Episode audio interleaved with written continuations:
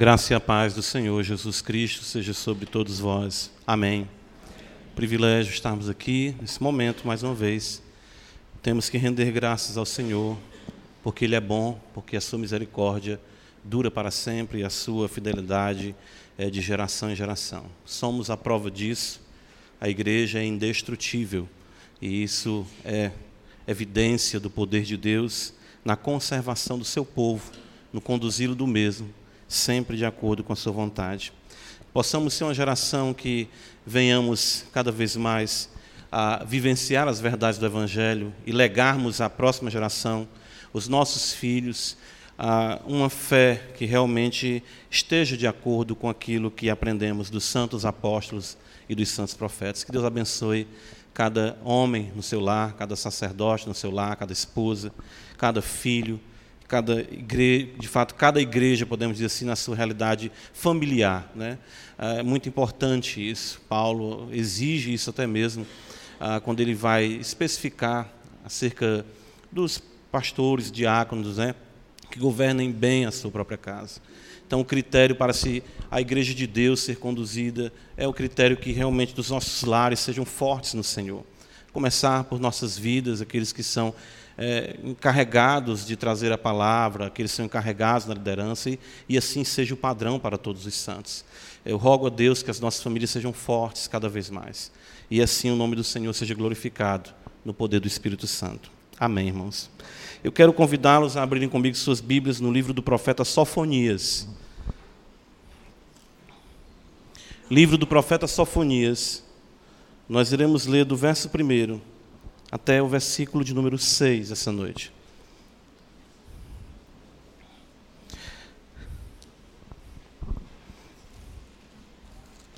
Para facilitar você encontrar, fica antes de Ageu e depois de Abacuque. Não tem como você errar agora. Certo? Está bem no meio aí. Diz-nos assim a palavra do Senhor.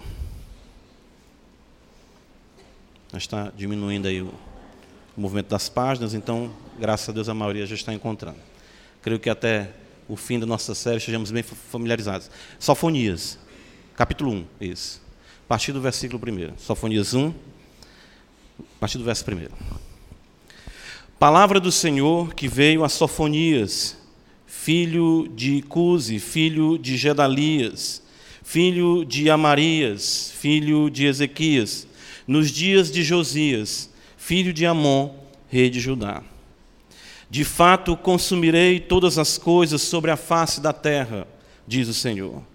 Consumirei os homens e os animais, consumirei as aves do céu e os peixes do mar, e as ofensas com os perversos, e exterminarei os homens de sobre a face da terra, diz o Senhor. Estenderei a mão contra Judá e contra todos os habitantes de Jerusalém Exterminarei deste lugar o resto de Baal, o nome dos ministrantes dos ídolos e seus sacerdotes. Os que sobre os eirados adoram o exército do céu, e os que adoram ao Senhor e juram por ele e também por Milcom. Os que deixam de seguir ao Senhor e os que não buscam o Senhor, nem perguntam por ele. Amém. Vamos orar ao nosso Deus. Ó Senhor da glória, por amor de Jesus Cristo, Pai. É a Ti que invocamos essa noite, é de fato o Teu nome que queremos que seja célebre aqui, neste lugar, em toda a face da terra, que o Teu conhecimento, Senhor, seja, ah, ó Deus, cubra a terra como as águas cobrem o mar, como diz a Tua palavra. Nós, como Teu povo, estamos aqui aos Teus pés, para sermos ensinados por Ti não temos, Senhor, a capacidade de entendermos a realidade altaneira dessas verdades, mas sabemos que o Teu Espírito que habita em nós, está conosco, é o Mestre por excelência, o Teu Santo Espírito. Ó oh Deus, que os nossos corações possam ser dilatados para a verdade, nossa mente cativa a Ti, e ofereçamos um culto pleno ao Senhor, sacrifício vivo, agradável a Deus, um culto racional, Ó Deus bendito, que todo o nosso ser, nossas emoções também, uma vez que nosso entendimento é iluminado, sejam tocadas, a nossa vontade seja de obedecer, de cumprir a palavra que entendemos e que nos constrangeu. Esse é o nosso desejo. Então não deixe de maneira nenhuma sermos meramente ah, ouvintes, mas sim sejamos operosos praticantes da tua palavra. Ajuda cada homem, cada mulher, cada jovem, cada criança, ó Deus Todo-Poderoso. Tu fala, e quando tu fala, ó Senhor da glória, todos se calam diante de ti, a tua voz despedaça, Senhor, o cedro do Líbano. O salmista disse: Uma vez Deus falou, e duas vezes eu ouvi que o poder pertence ao Senhor. Que a tua palavra possa continuar ecoando no nosso ser, estremecendo as nossas estruturas e nos levando cada vez mais a uma vida contrita, de arrependimento, de devoção a Ti e gratos por tão grande salvação revelada em nosso Senhor Jesus Cristo. Que assim seja a tua igreja, um povo que ande com a face iluminada, a semelhança de Moisés, que ao contemplar a face do Senhor, tinha o seu rosto transformado, e a tua palavra diz que nós agora, sem véu algum, somos transformados pelo Senhor de glória em glória pelo Senhor, Espírito. Então, que cada um ande com olhar altaneiro, ou seja, contemplando as glórias celestiais, movidos para a realidade celestial, buscando as coisas que são do alto. Deus nos desarraiga por completo deste mundo e faz com que todo o nosso ser, as nossas afeições estejam centradas em Teu Filho, nosso Senhor Jesus Cristo. Ele é o amado do Senhor e que Ele seja também um amado da nossa alma. É por isso que estamos aqui, todos os domingos outras vezes na semana que assim o Senhor nos concede, porque sabemos que precisamos cada vez mais nos aperceber dessas verdades, dos fatos concretos que o Senhor já realizou em nossas vidas e cada vez mais abandonarmos as práticas passadas, o velho homem com as suas paixões e, enfim, estejamos preparados para estar na presença do Senhor. Ajuda-nos na hora da nossa morte, que possamos morrer bem. Para isso precisamos viver bem. Então nos ajuda tudo isso no poder do teu Espírito Santo. Guarda-nos, Senhor. Tu és conosco no vale, na sombra da morte. O Senhor está conosco a todo instante. Nós te louvamos e suplicamos o teu favor. Alcança vidas que ainda que não te conhecem. E que a cruz possa ser hoje contemplada. A bondade de Deus e a misericórdia. E o nome do Senhor ser glorificado em nome do Senhor Jesus, Pai, te oramos. Amém. Hoje nós iniciamos nossa série de sermões no livro do profeta Sofonias.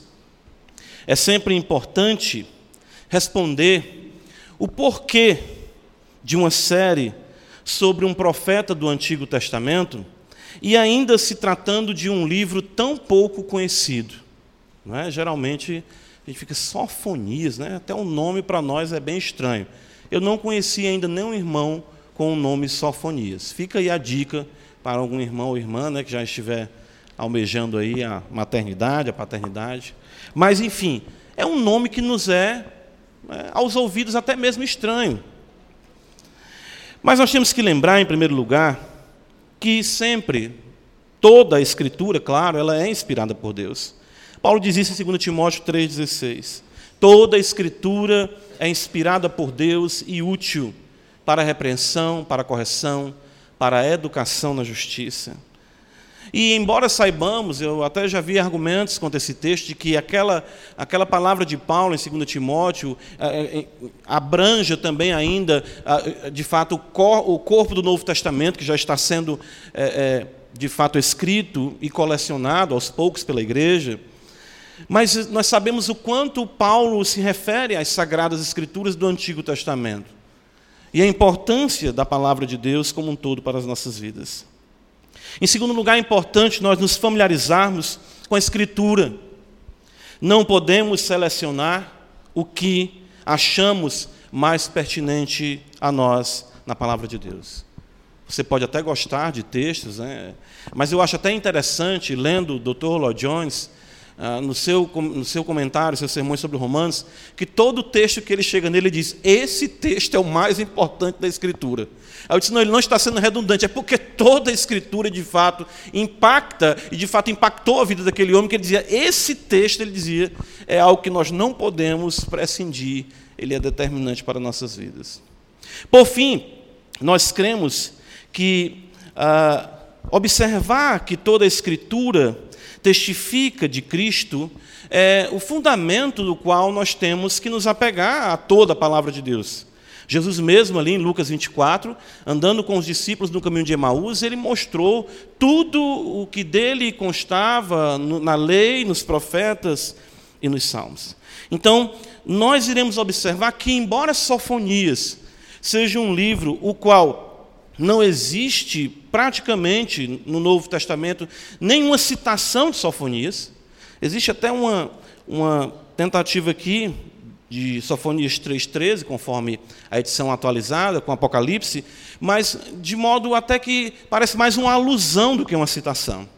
E embora esse livro não tenha alguma profecia especificamente messiânica, como observamos ah, no próprio livro de Ageu, ou no próprio livro de Zacarias, outros profetas que talvez não com tanta expressão, mas que trazem referências messiânicas mais claras, Sofonias também nos é pertinente e é cristocêntrico, porque toda a Escritura testifica do Senhor Jesus Cristo. Então, creio que nós temos razões, eu apenas pontuei três aqui, mas muito mais, para nós não ah, prescindirmos, ou seja, colocarmos um livro que não é tão conhecido de lado por conta de que não temos certa familiaridade com ele. Vamos então, primeiramente, contextualizar, é importante isso.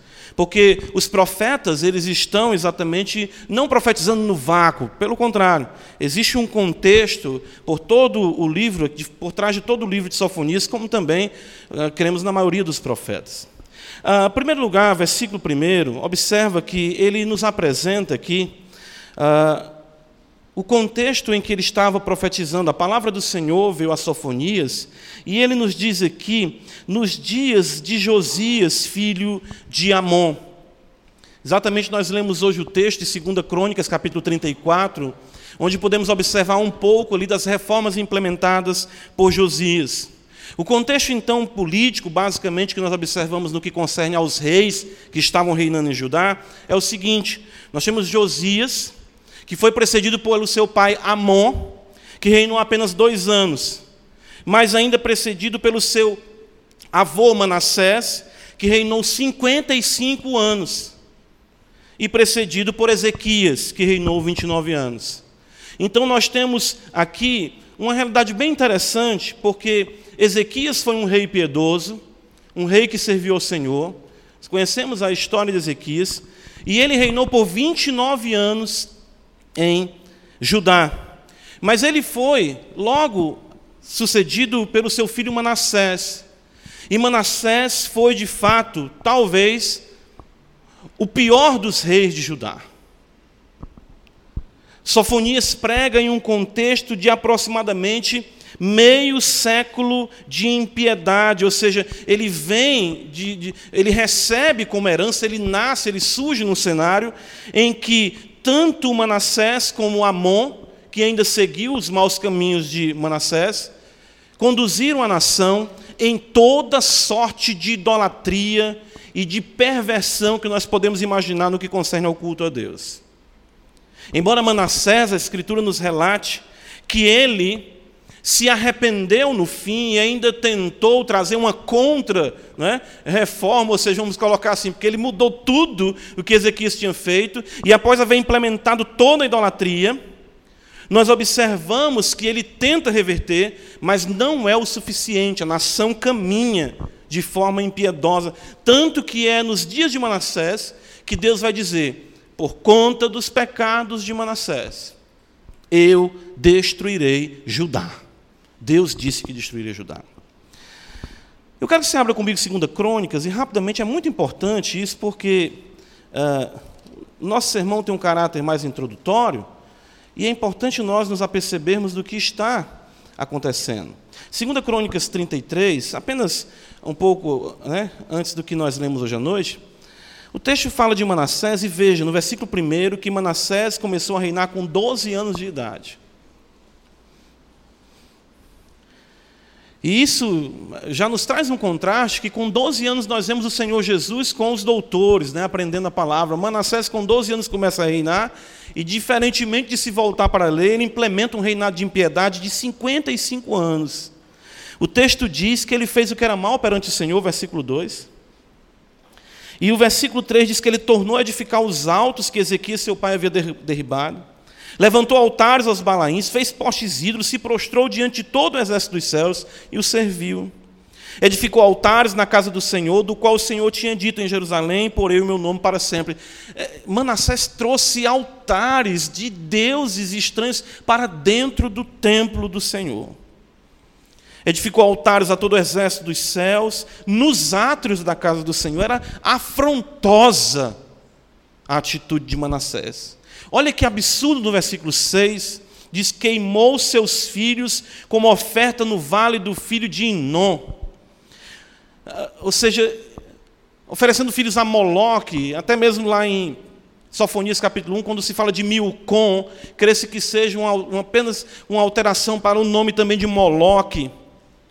Adivinhava pelas nuvens, era agoreiro, praticava feitiçaria, tratava com necromantes e feiticeiros e prosseguiu em fazer o que era mal perante o Senhor para o provocar a ira.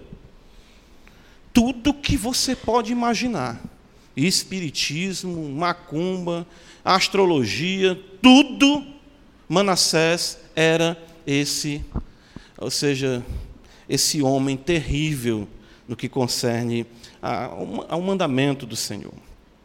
O texto nos mostra, vai observar, que no versículo 21, Amon vem. Amon reina só por dois anos em Jerusalém, e Amon é sucedido por Josias. Então Josias começa o seu reinado com oito anos de idade. Por que nós estamos esse, trazendo esse contexto? Porque é exatamente nos dias de Josias que Sofonias é levantado por Deus para pregar a palavra do Senhor. Volta para Sofonias, veja que no capítulo 3, Sofonias nos apresenta o contexto e em que padrão se encontram, de fato, aqueles que deveriam ser o referencial para a nação. Em que situação se encontram? Olha como Sofonias define a cidade de Jerusalém. Ai da cidade opressora, da rebelde e manchada. Não atende a ninguém, não aceita disciplina, não confia no Senhor nem se aproxima do seu Deus.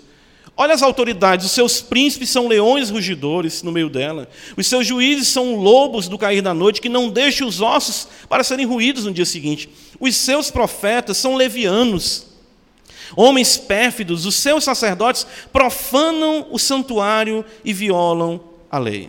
Versículo 5: O Senhor é justo no meio dela. Só existia alguém justo em Jerusalém, era o próprio Deus.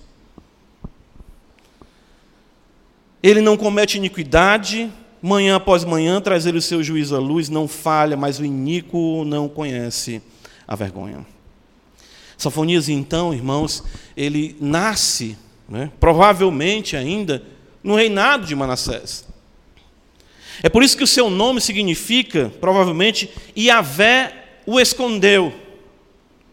Cresce que Deus preservou a vida de Sofonias e isso seja uma referência dele ter sido poupado nos dias de Manassés. Você quer ver só? Abre comigo em 2 Reis. Veja o que nos diz aqui a palavra do Senhor. Deixa eu ver se é esse versículo mesmo, se eu não estou confundindo. Capítulo 21, 2 Reis.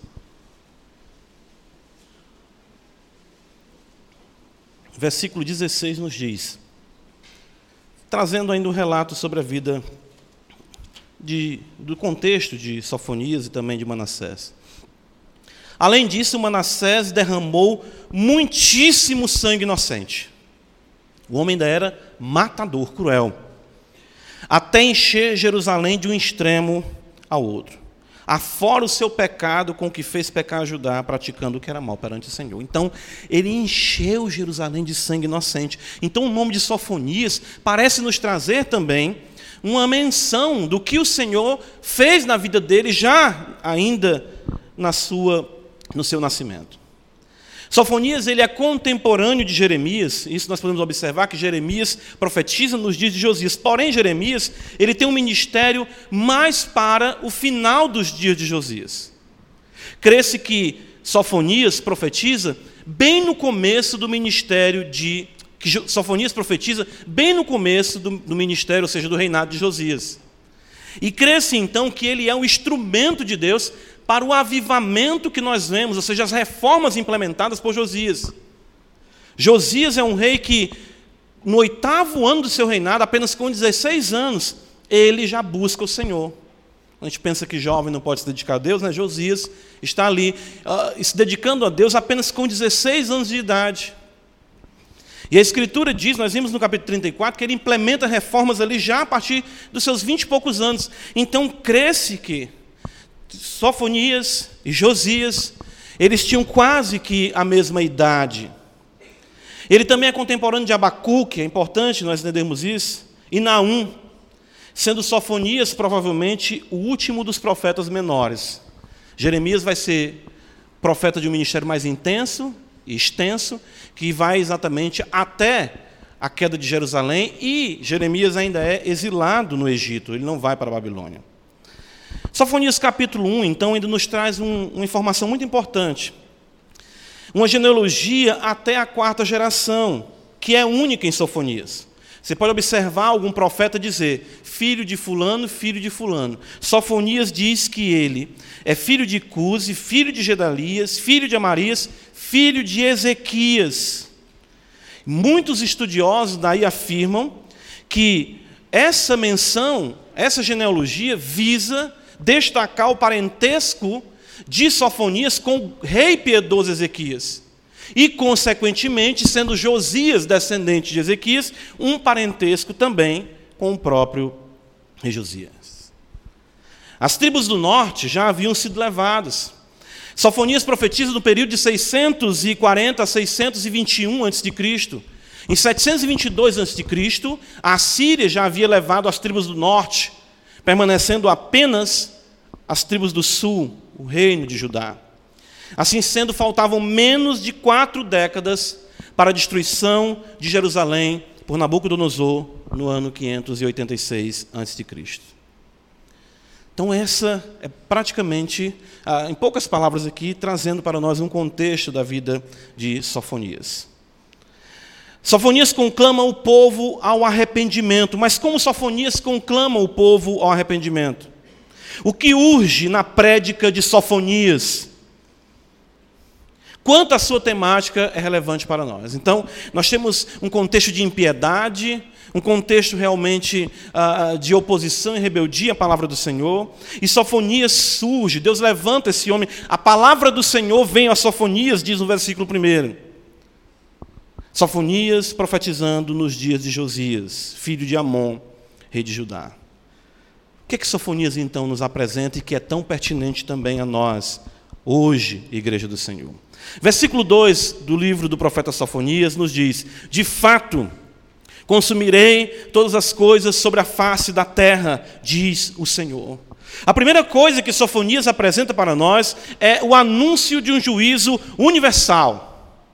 Você vai observar que ele fala consumirei. No versículo 3 ele diz mais uma vez consumireis, consumirei. E ainda no versículo 3 ele diz exterminarei. Que linguagem para se iniciar um ministério? Que linguagem para se trazer da parte de Deus, que mensagem para um povo. Vamos pensar um pouco aqui. Se, como pregador, eu iniciasse aqui essa noite, afirmando que todos vocês que aqui estão seriam consumidos, exterminados da presença do Senhor. Eu tenho uma palavra de Deus para vocês essa noite. Enfim, Sofonia chega para o povo de Judá e diz: Palavra do Senhor para vocês, eu vou acabar com todos vocês, eu vou consumir todos vocês, eu vou exterminar vocês todos. Irmãos, isso é realmente de uma gravidade, de um peso ante a corrupção que havia se instaurado em Judá, na negligência para com a santidade de Deus que Deus manda essa palavra pesada, dura e difícil para Sofonias levar aquele povo. O povo de Judá, embora tivesse visto o juízo de Deus sobre as tribos do norte, ainda não tinha ponderado e considerado o quanto não se pode brincar com Deus, o quanto tem que se levar Deus a sério. Talvez hoje é, seria mais a, aceitável, ou pudéssemos dizer, se Sofonias fosse mais maleável, mais flexível, mais condescendente. Sofonias recebe uma palavra da parte de Deus e ele não vai atenuar a gravidade dessa palavra, pelo contrário, ele vai conclamar aquele povo e trazer aquele povo, despertar aquele povo daquela realidade mórbida, distante do Senhor, unicamente com a palavra dura, difícil, o arrependimento, de fato, conclamar o arrependimento, tendo sob essa realidade, sobre essa realidade, a santidade de Deus e a ira do Senhor. O que Jeremias está, de fato, Sofonias, me perdoe se algum momento eu trocar, é até a falta de familiaridade com Sofonias, né? Está falando. Sofonias, de fato, ele destaca que tudo aquilo que o homem mais preza passará, deixará de existir num só momento. Mas, irmãos, quando nós olhamos para essa atitude de Sofonias, e olhamos para a realidade do Evangelho, não é isso exatamente a mesma coisa que nós temos nas páginas do Novo Testamento? Não foi isso que João Batista falou, não foi isso que Jesus falou, e o próprio apóstolo Paulo e tantos outros falaram no Novo Testamento? A mensagem do Novo Testamento não difere da mensagem de Sofonias, daí podemos observar quão evangélica era a mensagem de Sofonias e quão atual ela é para nós hoje. Evangelho de Mateus, capítulo 3, o texto conhecido da igreja, João Batista surge dizendo o quê? Oh, dê uma chance para Jesus, oh, abra o seu coração, não haja dessa forma, você tem um valor, quero que valorize o que você tem. Não, Mateus capítulo 3, capítulo 3, versículo 10 diz: Já está posto o machado à raiz das árvores. Toda árvore que não produz bom fruto é cortada e lançada no fogo. Deus vai lhe exterminar se você não se arrepender. É essa a mensagem de João Batista. Deus vai lhe arrancar pela raiz. O machado não está posto nas folhas, nos frutos, não, é na raiz. Jesus, no capítulo 4, versículo 17, ele diz: Arrependei-vos, porque está próximo o reino de Deus. E Paulo, em Romanos, capítulo 1, versículo 18, ele diz: A ira de Deus se revela do céu contra toda impiedade nós não precisamos de palavras de afago, nós passamos a nossa vida toda com esse humanismo barato, nós precisamos de palavras que venham nos despertar, nos constranger e fazermos observar o quanto temos negligenciado o nosso serviço ao Senhor nosso Deus. O homem em si mesmo, o homem por si mesmo, constantemente busca apenas o seu bem-estar, e isso às custas da verdade. A mensagem do Senhor, então, trazida por Sofonias, aquele povo naqueles dias, uma nação rebelde, opressora, manchada pelo pecado, era exatamente essa: ou seja, Deus vai exterminar tudo e todos, se não houver de fato o arrependimento. Sofonias, ele é tão rico na descrição do juízo, que nós observamos o detalhamento do juízo. Versículo 3, Sofonias diz, volta para o capítulo 1, ele vai dizer: Consumirei os homens. Irmãos, que linguagem hoje ah, ah, politicamente incorreta. Meu Deus, consumir os homens, destruir os homens. Faça isso não. Olha os direitos humanos. Consumir os homens, que negócio é esse, rapaz? Olha só um versículo desse aqui caindo na mão, nas mãos dos defensores aí dos animais, né? enfim, ah, dessas causas aí. Consumirei os homens, os animais, consumirei as aves do céu, os peixes do mar. Não vai mais permanecer nenhum projeto, nem mesmo o projeto Tamar. Projeto aí que defende as tartarugas. Né? Deus está dizendo: eu vou acabar com tudo. Homens, peixes, aves, animais. Que linguagem sem trato, sofonias. Olha aí os defensores aí dos animais, olha aí. Eu não faço isso não. Interessante como a palavra do Senhor, ela vem para nós esse detalhamento, destacando de fato o Senhor como dono de tudo e de todos e para fazer com tudo e com todos o que ele quiser que nós observamos é que ah, há uma sequência aqui muito interessante. O profeta Sofonias fala dos homens, dos animais, das aves do céu e dos peixes do mar. Exatamente o reverso de como eles foram criados. Ou seja, primeiro você vai observar em Gênesis capítulo 1, versículo 20, 24 e 26, que Deus ah, ah, coloca os peixes, ou seja, povoa as águas, na sequência as aves, na sequência os animais terrestres, e ele coloca o homem, criado no versículo 26. E é como se Deus estivesse dizendo: tudo isso que eu criei se voltou contra mim, vamos agora voltar. É como se você desse, voltasse, desse aquele, aquele retorno na imagem, né? E tudo voltasse para o começo. Deus está dizendo: eu vou trazer tudo para mim, que sou o Criador de tudo isso, e vou tratar com todas essas coisas. Céu, terra, ar, fauna, flora, pecadores, pecado, tudo será afetado. Isso não é diferente do que a gente aprende no Novo Testamento. Segunda Epístola de Pedro, capítulo 3, o apóstolo vai nos dizer exatamente o seguinte, observe, ele diz assim, 2 Pedro 3, versículo 10, o apóstolo do Senhor. Virá, entretanto, versículo 10, como ladrão um dia do Senhor, no qual os céus passarão com estrepitoso estrondo, os elementos se desfarão abrasados, também a terra e as obras que nela existem serão atingidas. Tudo o que existe vai exatamente ser exterminado, vai ser renovado pelo poder do Senhor, passando pela purificação do seu fogo consumidor. Hebreus capítulo 1, pouco antes, o autor dos Hebreus nos diz assim no versículo 10: Ainda no princípio, Hebreus 1:10. Veja como ele faz o link com a criação, mostrando que a criação, embora afetada pelo pecado, o seu poder grandioso a purificará e trará a ela o propósito do princípio ainda mais glorioso do que o princípio. No princípio, Senhor, lançaste os fundamentos da terra. Os céus são obra das tuas mãos. Eles perecerão, veja, tu, porém, permaneces, sim, todos eles envelhecerão qual vestido, também qual mantos enrolarás, e como vestidos serão igualmente mudados. Tu, porém, és o mesmo, e os teus anos jamais serão, terão fim. Se todas as coisas serão assim desfeitas, por que viver para elas? É isso que Sofonias quer trazer para o povo a compreensão. Tudo que eles buscavam pelo que eles corriam. Deus está falando através do profeta Sofonias que tudo isso deixará de existir. Se só o Senhor permanece para sempre, por que não a Ele se apegar? Por que não ser a semelhança de Sofonias, alguém guardado, alguém protegido, alguém escondido pelo Senhor no dia da grande ira do Deus Todo-Poderoso? Irmãos, é essa mensagem que Sofonias traz e ela é atualíssima para nós.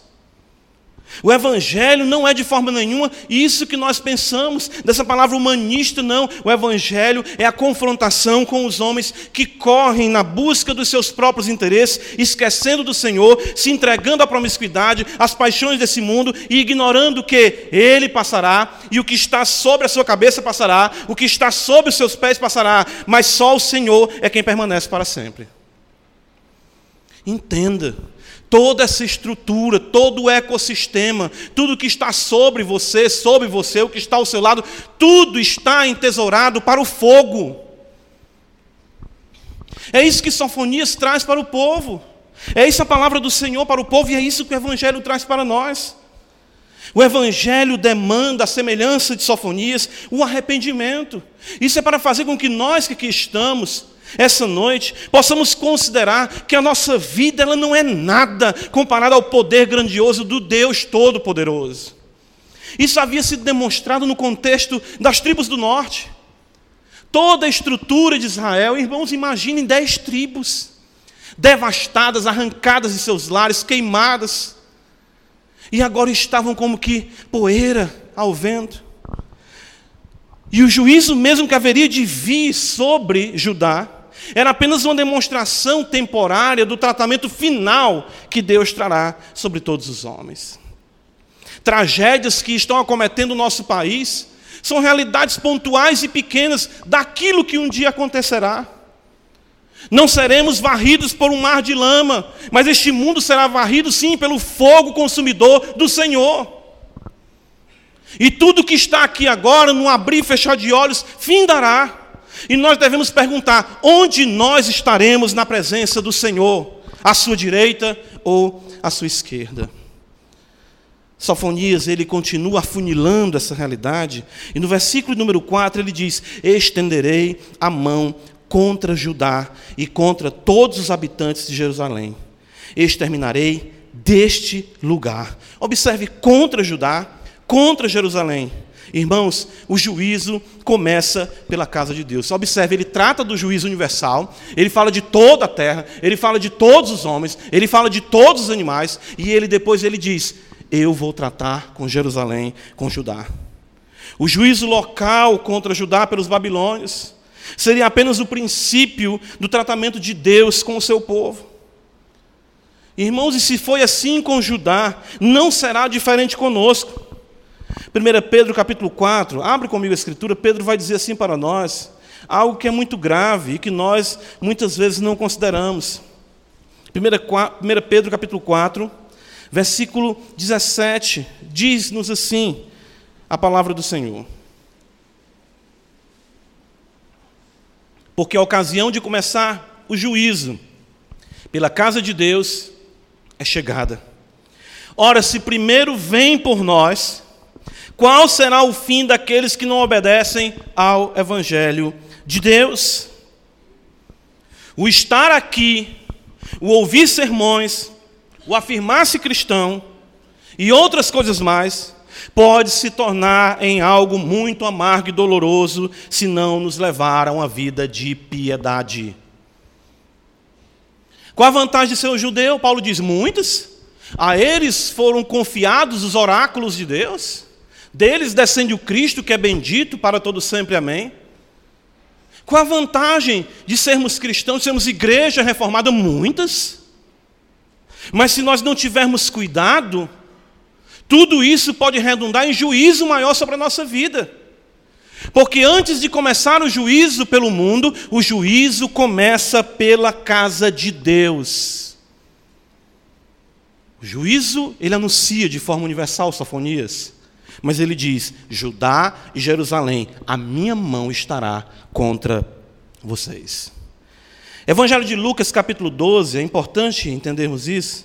O Senhor Jesus diz, dentre muitos textos que poderíamos selecionar dentro desse princípio, o versículo 47 nos diz do Evangelho de Lucas, capítulo 12, o seguinte: Lucas 12, verso 47: Aquele servo, porém, que conheceu a vontade de seu senhor e não se aprontou, nem fez segundo a sua vontade, veja, ele conheceu e não fez segundo a sua vontade, será punido com muitos açoites. Verso 48: Aquele, porém, que não soube a vontade do seu Senhor e fez coisas dignas de reprovação, levará poucos açoites. Irmãos, isso é muito grave, não feche o texto que ainda vamos ler. Os que estão ali fora e não conhecem a Deus, se entregando a uma bebedeira e depois, quem sabe, um adultério ou coisas dessa natureza que nós temos uma aversão, até mesmo pela vivência, pela moral, pelos bons costumes que herdamos de uma tradição cristã, eles poderão ter um juízo menor se você que está aqui dentro não levar a sério o que você está ouvindo. E às vezes nós achamos que quem está fora da igreja vai ter uma condenação maior. Condenação maior terá quem está tão perto, mas de fato está tão longe. É isso que o profeta está dizendo. Versículo 48 diz: Aquele, porém, que não soube a vontade do seu Senhor e fez coisas dignas de reprovação, levará poucos açoites. Mas aquele a quem muito foi dado, veja só, muito lhe será exigido. E aquele a quem muito se confia, muito mais lhe pedirão. Então é, é, é isso, é, isso é, é, é, incrível. Isso, ou seja, não vou dizer incrível, é impressionante. Os puritanos no século XVI, no século XVII, eles tinham um cuidado extremo com essa realidade. Ao entrar um descrente no ambiente de culto cristão, Né? Hoje nós temos no nosso contexto mais ah, de acolhimento, de igreja e tudo, ah, eu não estou dizendo que nós não devamos fazer isso, mas eles tinham cuidado de não dar nem um inário, a letra do hino, para o descrente, para o descrente não cantar, Tu és o meu Senhor, sem de fato ser, porque o puritano tinha misericórdia que aquela alma afirmasse algo que de fato não vivia. E assim o juízo sobre ele seria maior. Então eles tinham cuidado com isso. Estar perto pode ser, e de fato é, perigoso se não estivermos perto do Redentor, o nosso Senhor Jesus. Volta para Sofonias capítulo 1 e veja então por que um juízo tão severo, não é? Nós devemos questionar por que um juízo tão severo, por que algo dessa magnitude anunciada por Sofonias, consumir, consumir, exterminar, homem, mulher, eh, gato, cachorro, peixe, ave, eu vou acabar com tudo, diz o Senhor, e vou exatamente julgar a casa de Judá, a casa de Jerusalém. Por que isso? Por que esse juízo tão severo? Irmãos, Sofonias aqui é, é brilhante, porque a mente divina no profeta tudo é uma questão de adoração. Tudo é uma questão de culto. Deus criou o homem para adorá-lo.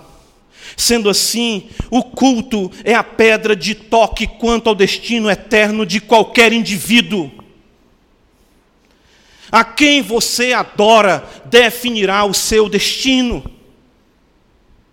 Veja, Sofonias passa então a discorrer sobre isso. Ele diz no versículo 4: Estenderei a mão contra Judá e contra todos os habitantes de Jerusalém, exterminarei deste lugar o resto de Baal, o nome dos ministrantes dos ídolos e seus sacerdotes. Deus poderia dizer: Eu vou acabar com vocês, eu vou destruir vocês, eu vou trazer minha ira sobre vocês, porque vocês são adúlteros. Sim, com certeza também o eram. Porque vocês estão roubando. Sim, com certeza também roubavam. A cidade era opressora, a cidade era rebelde. Porque os vossos líderes estão aí corrompidos. Sim, de fato eram. O Sofonias fala isso no capítulo 3. Mas Deus aqui, ele diz: Eu vou trazer todo esse juízo, porque vocês não deram somente a mim a glória que pertence somente a mim. Deus está dizendo pelo profeta que haveria de erradicar a idolatria. E não é à toa que o primeiro mandamento nos diga: não terás outros deuses diante de mim. Essa é uma questão inegociável para Yahvé, em Jesus Cristo nosso Senhor. Nós às vezes pensamos que o segundo mandamento, que diz não farás para ti imagem de escultura, está tratando de idolatria. Não, o segundo mandamento trata de culto. O primeiro mandamento é que trata de idolatria, mas é interessante como todos os quatro primeiros mandamentos tratam da adoração devida a Deus, a honra a seu nome e o tempo dedicado àquele que vive para sempre. Às vezes nós achamos que já estamos totalmente livres desse mal. Pensamos que porque a idolatria não pode ser traduzida em materiais como pedra, gesso, metal, ou enfim, outros mais nobres, e não se encontram expostos nas paredes dos nossos templos ou de nossas casas, nós não estamos exatamente agindo de forma idólatra. Primeira epístola de João, é maravilhoso isso. Capítulo 5, como João termina a sua epístola. João diz, vamos ler a partir do verso 20. Veja a essência do culto verdadeiro. Também sabemos que o Filho de Deus é vindo e nos tem dado entendimento para reconhecermos o verdadeiro, e estamos no verdadeiro em seu Filho Jesus Cristo. Este é o verdadeiro Deus e a vida eterna. Verso 21, filhinhos, guardai-vos dos ídolos. João parece que mudou de assunto, não. Ele vem falando do Deus verdadeiro, da vida eterna, da plenitude daquilo que é revelado do Deus Todo-Poderoso em seu Filho bendito, nosso Senhor Jesus Cristo. E ele diz: Muitos se apresentarão para tomar lugar no seu coração. A idolatria consiste exatamente em nós darmos no nosso coração o lugar que pertence exclusivamente a Jesus Cristo. E isso é tão levado a sério por Deus, que ele fala através do profeta Sofonias: Eu vou exterminar de Judá e Jerusalém o resto de Baal. O que ainda está aí em você de Baal é isso, esse coração dividido, esse amor pelas coisas e amor pelo Senhor, não pode ser.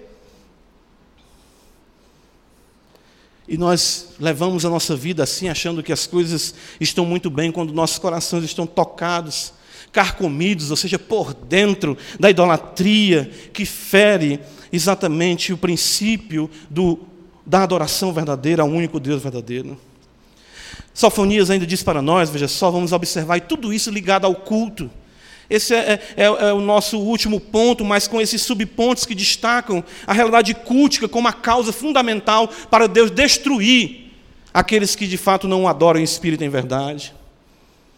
Diz o versículo 5 que sobre os eirados adoram o exército do céu. Lembra de Manassés? Manassés instaurou isso. O culto supersticioso será erradicado.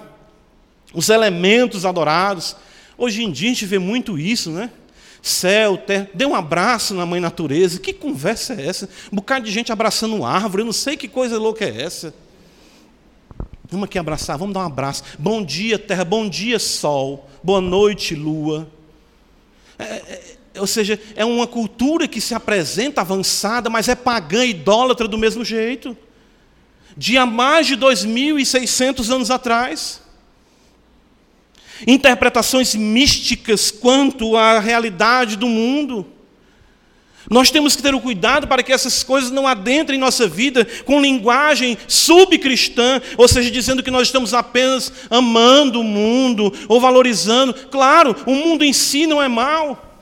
Mas a perspectiva do cristão é que tudo isso está entesourado e de fato a própria natureza geme e não é ela referencial de interpretação para a nossa vida, nem de cosmovisão para interpretarmos o mundo à nossa volta. É terrível como essa realidade de, de, de pensamento né, eh, de esquerda tem dominado com a valorização maior das coisas criadas do que o próprio homem. E tudo isso dizendo: olha, mas a gente tem que amar os animais, tem que cuidar. Uma, uma realidade supersticiosa, uma realidade piegas que não retrata o temor a Deus e um culto ao Senhor. Versículo número 5 ainda nos diz que o sincretismo será erradicado. Ele fala: os que sobre o eirado, os eirados adoram o exército dos céus, e os que adoram ao Senhor e juram por ele também por Milcom. Isso aqui é sincretismo religioso. O povo de Israel, ah, o povo de Judá estava servindo a Yahvé, o nome aqui é o Deus da aliança, e a Milcom, o que é uma variação do nome para Moloque. Moloque foi exatamente a quem Manassés queimou os seus filhos como sacrifício. E eles conseguiam conciliar isso. Nós não podemos servir a dois senhores. Tiago capítulo 4, é bem interessante esse texto no versículo de número 5, quando Tiago nos cita um texto aqui, ah, que é até complexo muitas vezes para a interpretação, mas a sua essência é exatamente essa. Deus, Ele tem zelo por nós, Ele não admite concorrência. Ou supondes que em vão, afirma a Escritura, é com ciúme que por nós anseia o Espírito que Ele fez habitar em nós. Sofonias capítulo 1, versículo 6, ele ainda nos mostra que os apóstatas serão julgados. Ele diz os que deixam de seguir ao Senhor. Percebam os idólatras, percebam os supersticiosos, percebam os sincretistas, percebam os apóstatas, tudo na realidade cultica do relacionamento com o Deus verdadeiro.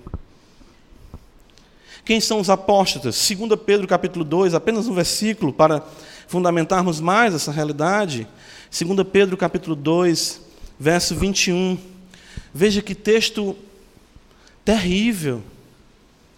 Nós deveríamos ler isso aqui, sabe, tremendo. 2 Pedro 21. Olha o que é que Pedro diz, 2 Pedro 2, 21. Pois melhor lhes fora nunca tivessem conhecido o caminho da justiça, do que após conhecê-lo volverem para trás, apartando-se do santo mandamento que lhes fora dado. Pedro está dizendo, a gente falou isso um pouco antes sobre aqueles que não conhecem Deus, era melhor que o seu estado fosse de nunca ter entrado aqui. Pedro está dizendo, do que se apartar do santo mandamento, do que conduzir uma vida agora distante da casa do Senhor. É por isso que Jesus vai falar: aquele que põe a mão no arado não deve o quê?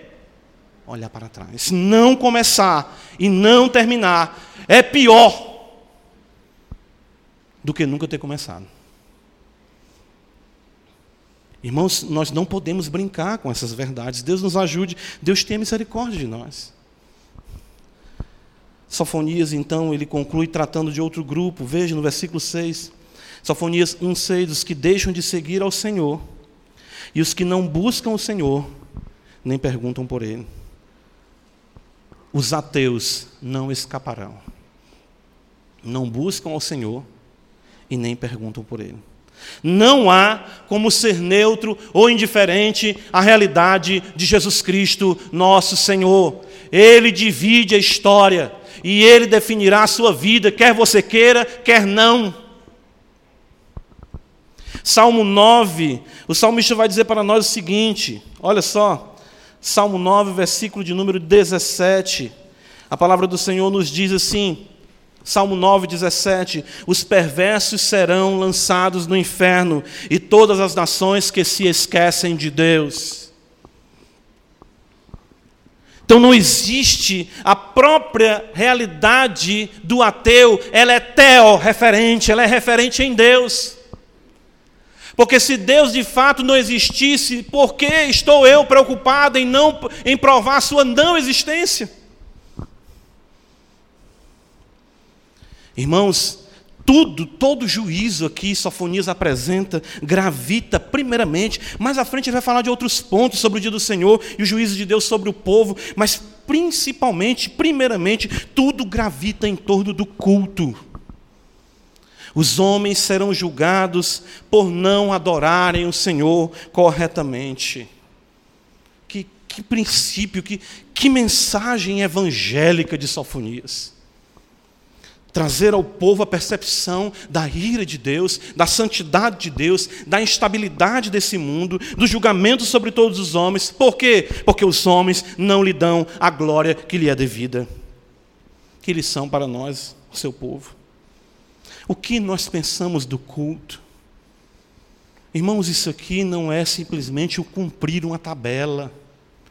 Isso aqui não é simplesmente uma reunião para nós desenvolvermos nossas relações sociais. Isso pode ser feito sem esse ajuntamento, sem esse viés. O que nós esperamos do culto? Nós, estamos vindo aqui o culto para quê? Com que objetivo? O que fazemos durante o culto? Às vezes nós tratamos dessas coisas, já se interpretar, ah, é uma questão de legalismo, se impor algumas leis. Não, eu temo e tremo quando eu vejo pessoas completamente desapercebidas no ambiente de culto e não dando a Deus o louvor que lhe é devido. Não faça isso, por amor à sua alma. Não adentre aqui se não for para ter uma atitude de reverência, estar compenetrado, constrangido, enternecido pelas as verdades do Evangelho. Não faça isso. Se Deus vai trazer todo esse juízo sobre a face da terra, por conta de os homens não adorarem, como Ele assim o determinou. Nós que somos o seu povo, que temos o santo livro aberto dia após dia aqui, nos assentarmos aqui, ou nos achegarmos aqui com indiferença, com irreverência. Irmãos, Deus tem misericórdia de nós. O ambiente de culto, irmãos, sabe? As pessoas têm muito essa questão, ah, celebrar é uma festa e tudo. Irmãos, a nossa festa consiste em comer carne, beber sangue. Que coisa vista pelo mundo até mesmo como algo macabro. Os cristãos eram chamados de canibais. A nossa alegria no Senhor não consiste numa mostração de dentes em pulos, em corral, vamos celebrar o Senhor. Nós temos é que lamentar os nossos pecados, estamos constrangidos, envergonhados, e a alegria consistir no perdão dos nossos pecados, na graça e força para continuarmos trilhando em nossa caminhada cristã. É muito terrível isso. Essa adequação do culto, isso, isso aqui é, é determinante para nós. Um culto vai definir como um povo vive. É só ler em Êxodo. O povo começou a adorar os bezerros de ouro e começou a fazer o quê? A se prostituir, a se embriagar. A idolatria, o culto falso andam de mão dadas com, mãos dadas com a imoralidade, com a promiscuidade.